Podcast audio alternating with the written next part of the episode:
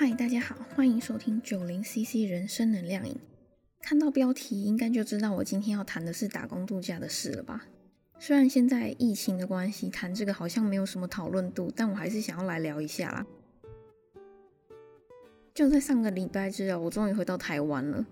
其实我的打工签证在五月中就到期了，但是因为飞机一直被取消啊，总共被取消了三次吧，所以我一直没办法回来台湾。后来我申请了一个签证，叫做四零八签证。那个签证是给说在你在澳洲，然后你的原本的签证快要到期时，但是你回不了自己的国家，所以澳洲政府就发布了这这样一种签证，在核准之后，可以在澳洲多待六到九个月。嗯，我申请前是说有六个月啊，但是网络上看到有人核发下来是拿到了九个月，所以我其实不太确定到底是多久。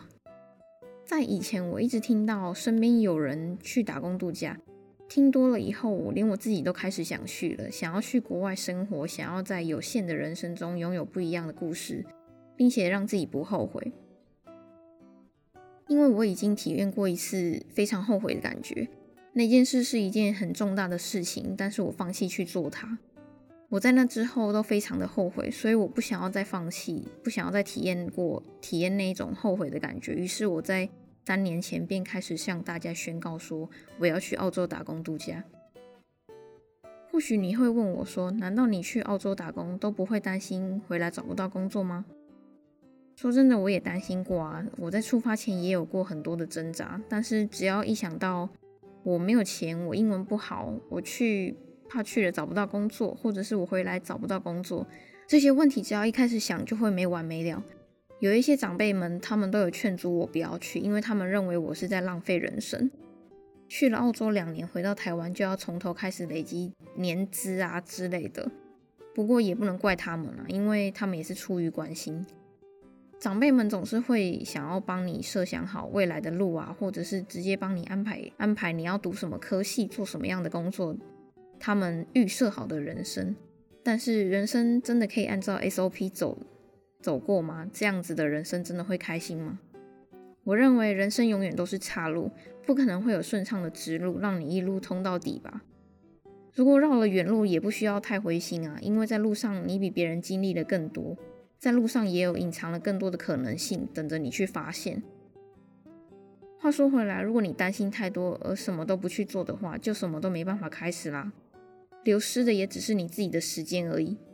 不如好好的计划你目你的目标，再来反推到现在，然后就开始执行。有一句话是这样子说的。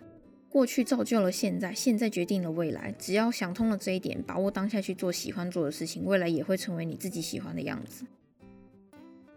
在澳洲打工度假跟在台湾很不一样的一点是，我们一年内可能会换三到四个不同的工作，依照季节啊，或者是工厂的需求，又或者是我们可能会为了去下一个地点，就是照你自己的规划来换工作。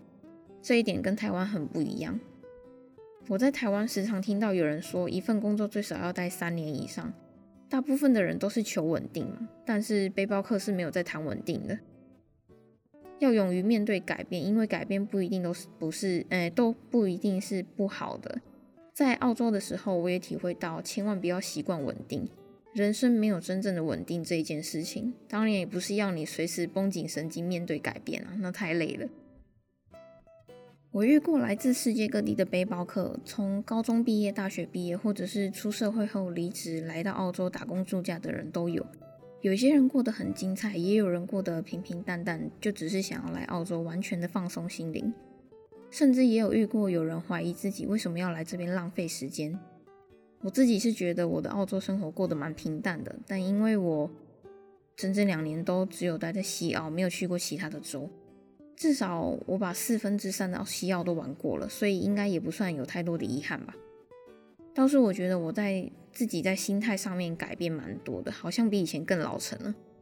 或许是因为我在国外的磨练，这边毕竟不是自己的母语国家，在这里因为会遇到很多的事情要处理，不是说选择逃避就可以不去做，而是你会被逼着一定要去做，像是申办一些证件啊，或是学会在这里找工作、找住宿。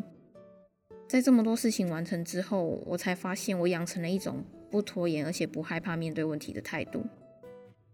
因为就算你再拖延、再害怕，都没有人能帮你完成啊，你都还是要靠自己去解决。我常常在脸书社团看到一堆老包，老包的意思就是资历比较深的背包客，那新包就是指菜鸟背包客。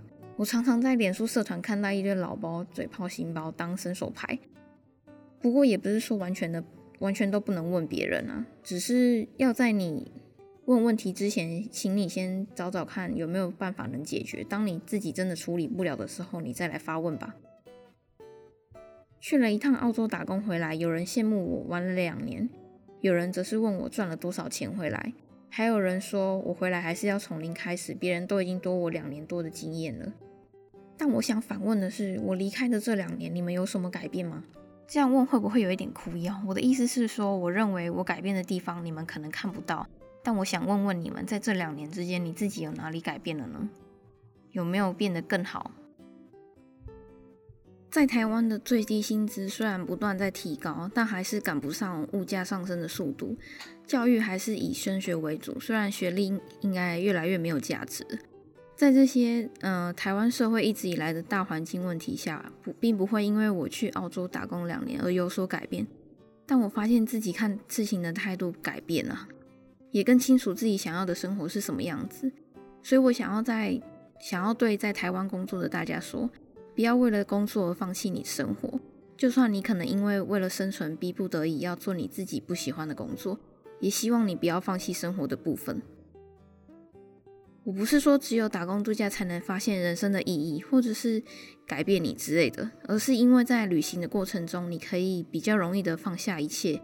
当你放下一切的时候，你才会有空间去思考，对你来说最重要的是什么。你需要的是什么，才会真的忠于你自己内心的想法？我认为旅行带给你真正的意义，是在看待问题的角度会有所改变。所以，请记住，请你不要设限自己，你就会发现更多的可能性。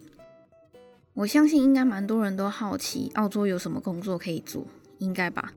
在这边其实大部分都是一级产业的工作，尤其我在西澳这边有很多蔬果农场啊、工厂之类的，还有食品加工。我自己做过的有玉米跟四季豆包装厂、萝卜包装厂，还有各种蔬菜的包装厂。除了我做过的这些，还有肉类的工厂啊、梅果的农场，或者是乳制品的加工厂、香肠加工厂之类的。也有一些人选择做服务类型的工作。基本上只要你想得到的都有。当初刚到澳洲时，我第一份的工作是做玉米四季豆工厂，它其实是黑工，薪水也不符合法定薪资。那里面的主管也蛮不人性的，他们不准你上班讲话，也不准你眼睛离开生产线，而且工作两三个小时只休息五分钟，速度要越快越好，不然他们不爽的话会把你炒掉。所以我大概做了六个礼拜就离职了。后来我就去了萝卜工厂，在那边待了八个月，然后再去了最后的蔬菜包装厂待了一年多。后面这两份工作都是白工，也就是满足了。基本时薪跟合法报税的工作，我的打工经验虽然看起来不是很丰富，但他们确实支撑了我在澳洲的房租啊、生活费跟旅费，而且还存了一点钱。这样，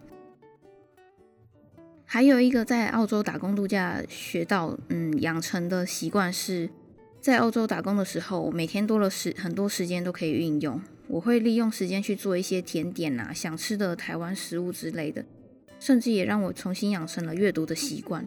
因为我认为两年的打工度假，除了玩乐跟赚钱之外，最重要的还是要增加自己的深度，也就是吸收知识。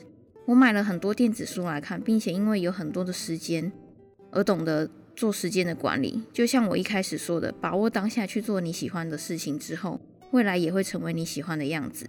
今天就聊到这边，我们下次见。